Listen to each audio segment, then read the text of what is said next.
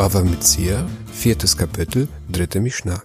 In der Torah gibt es ein Verbot, seinen Nächsten in Geschäften zu betrügen. Auf Deutsch heißt es Übervorteilung oder Betrug. Auf Hebräisch Ona'a. Es ist verboten, sich auf Kosten einer Person zu bereichern oder bei einem Geschäft jemanden zu betrügen, durch Ausnutzung seiner Unwissenheit. Die Torah sagt in Vayikra 25,14, und wenn ihr dem Nächsten etwas verkauft oder etwas von ihm kauft, sollt ihr einander nicht übervorteilen. Das bedeutet, ich darf eine Ware nicht über oder unter ihrem Geldwert verkaufen. Verkaufe ich jemandem eine Ware über oder unter ihrem Geldwert, dann gilt Folgendes.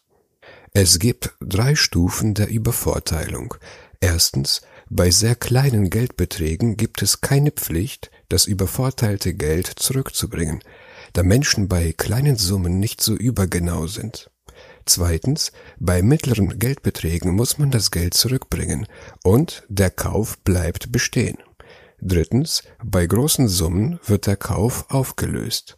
Die folgende Mishnah handelt von der zweiten Kategorie, in welcher der Kauf bestehen bleibt, während das Geld zurückgebracht werden muss. Zuerst nennt die Mishnah den Prozentsatz, um wie viel mehr darf eine Ware kosten, damit es nicht als Betrug gilt. Sagt die Mishnah, Ha'ona'a arba'a kesef me esrim ve'arba'a kesef lasela, stut lamikach.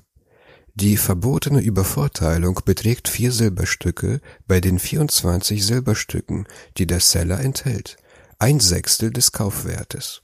Die Grenzen des erlaubten Betrugs liegen bei 16,7 Prozent des Warenwertes. Verkaufe ich eine Ware, die 24 Euro kostet, für 28, dann muss ich dem Käufer 4 Euro zurückerstatten.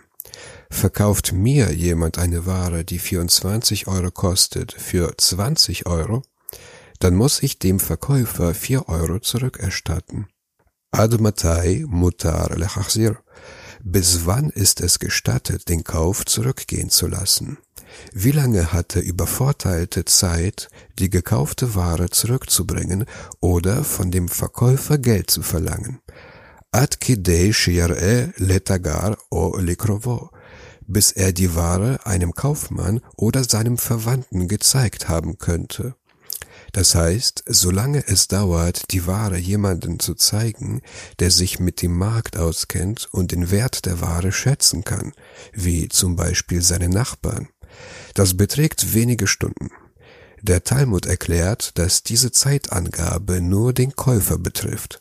Wurde der Verkäufer betrogen, so darf er jederzeit von dem Käufer den Rest des Geldes verlangen, denn er besitzt die Ware nicht mehr, um sie mit anderen um sie anderen zeigen zu können, und er muss warten, bis ihm eine so ähnliche Ware in die Hände kommt.